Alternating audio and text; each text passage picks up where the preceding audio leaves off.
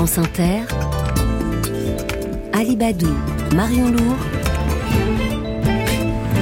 le 6-9. Il est 6h20, les Jeux Olympiques de Paris approchent à grands pas et le premier invité de la matinale avec vous, Marion Lourd, est directeur général de l'Adidas Arena qui ouvre ses portes demain. Eh oui, c'est le seul équipement sportif construit intramuros à Paris pour les Jeux Olympiques. Figurez-vous, capacité entre 8 et 9 000 places.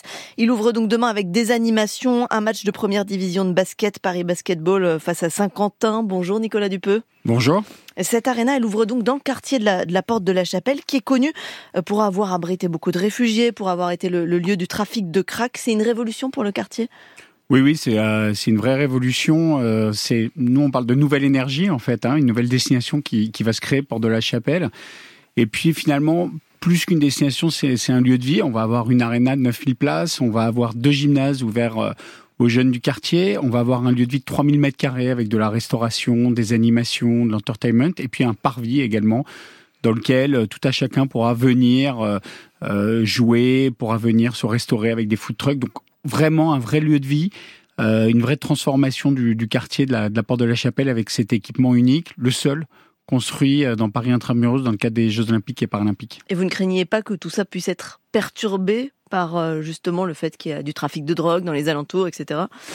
Non, nous on a une conviction très forte, c'est que euh, pour transformer euh, un quartier, pour transformer tout ce qui est dans l'urbanisme, généralement il y a deux types d'équipements, les équipements sportifs et culturels, on en fait partie, et puis ensuite les équipements également scolaires, universitaires, et il y aura un nouveau campus, le campus Condorcet, qui va ouvrir dans quelques années. Finalement, tout ça va permettre de véritablement transformer ce quartier, cette destination du Nord parisien. À l'inverse, il y a aussi la question de la gentrification. Est-ce que ça, ça va pas chasser euh, les personnes euh, les plus modestes euh, en dehors du quartier, comme on a pu le voir par exemple à Londres, au moment des JO de Londres, où certains quartiers ont été complètement transformés, mais les habitants d'origine ont, dû partir?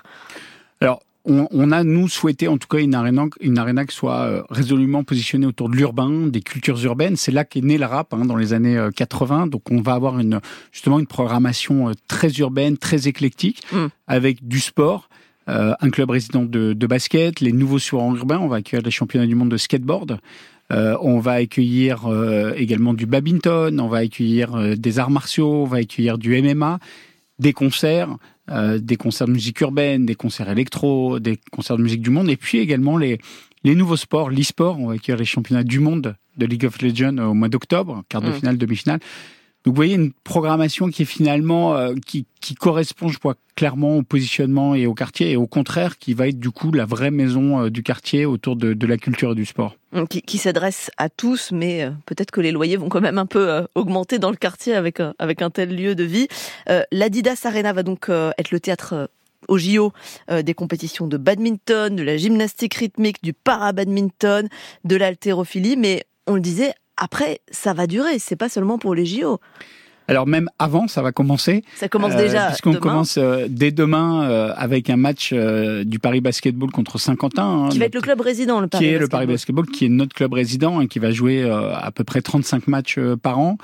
et donc, si, vous voulez, on va accueillir quasiment une quarantaine d'événements d'ici les Jeux Olympiques, d'ici le, le, mois de juillet. Et puis après, euh, quand on va réouvrir, ça sera aux alentours de 120 événements par an. Donc, vous voyez, on a, on a quand même un, équipement qui va être un équipement majeur du sport entertainment à Paris. Parce qu'il faut arriver à, le faire vivre, cet équipement. Il a quand même coûté de l'argent, un budget initial de 125 millions d'euros qui a été majoré euh, de plus ou moins 10% avec l'inflation. Donc, il faut continuer à le faire vivre après les Jeux Olympiques. Tout à fait, et c'est déjà le cas. On a une programmation qui est, qui est très riche. Euh, on a annoncé beaucoup de concerts, on a annoncé aussi des, spectacles familiaux. On va avoir Disney on Ice euh, au mois de janvier 2025. Donc vous voyez, entre euh, des sports comme le basket, comme le skateboard, avec des concerts, on a annoncé Killaroy, on a annoncé également Oshi, des mhm. spectacles, de l'e-sport. Je crois que cette programmation qui est, très large va faire vivre ce bâtiment et ce quartier toute l'année, dès demain jusqu'à plusieurs euh, dizaines d'années à venir. L'Adidas Arena, on l'entend rien qu'en disant le nom, c'est aussi une opération de naming, ça s'appelle du naming, c'est donc euh, une forme de, publicité, d'échange, c'est-à-dire qu'en échange, la marque de chaussures d'équipement sportif euh, va verser près de 2,8 millions d'euros par an, mais ça, va falloir le, flouter, l'enlever pendant les Jeux Olympiques, c'est ça? Oui, alors euh, c'est vrai que c'est un élément qui est, très important, hein, les contrats naming dans nos équipements, c'est ce qui nous permet euh, d'atteindre notre rentabilité. Mais au-delà d'un naming, ce qu'on a fait avec Adidas, en fait, c'est une vraie collaboration parce que l'envie d'Adidas, c'était euh, de démontrer que le, sport peut changer la vie, en fait, et donc de faire de l'Adidas Arena une maison. où chacun puisse venir pratiquer son sport, le sport pour tous, le sport pour les jeunes, le sport pour les femmes. Donc ça, c'était vraiment très important. Après, dans le cas des JO, on est ce qu'on appelle en clean venue, c'est-à-dire qu'on va venir masquer euh, les enseignes euh, pendant quelques semaines et puis après on redémasquera. Euh, Parce que ça ne correspond pas au, règlement du CIO et du Comité olympique, tout à fait. Et donc après, ça sera à nouveau. Et après, ça revient tout à fait. À, nouveau dévoilé. L'Adidas Arena, dernière chose, se veut aussi une vitrine pour la construction bas carbone. Il y a de la géothermie pour pour la clim, la toiture végétalisée, des sièges en plastique recyclé, des panneaux solaires sur le toit. C'est quoi le, le bilan carbone au final de tout ça? Alors ça, le bilan de carbone, on pourra le, dresser après avoir fait quelques événements, mais ce, qui est important à noter, c'est que c'est l'ARENA qui est la plus engagée dans la démarche environnementale en France. Mmh. Donc vous l'avez dit, alors, par exemple des, marqueurs importants, il y a 7800 sièges, les 7800 sièges sont faits en plastique recyclé, mmh. en, bouchon de bouteille de plastique. Mmh. Euh, on a des panneaux photovoltaïques, on a euh, une ferme urbaine sur le toit, on a une, euh, une, usine de production de froid pour l'aréna et pour le quartier aussi. Donc voilà, on retraite l'eau de pluie qui sert pour les toilettes. Mmh. Donc vous voyez, on, on, a envie de savoir du coup comment ça se chiffre à la fin tout ça. On aura euh, des chiffres, on imagine à peu près une économie de 30% par rapport à, un bâtiment de notre secteur euh, classique, une économie de quasiment 30% de consommation. Donc vous voyez, c'est quand même majeur. Hmm. on n'est pas à la consommation zéro, mais, mais vous y travaillez, autrement dit.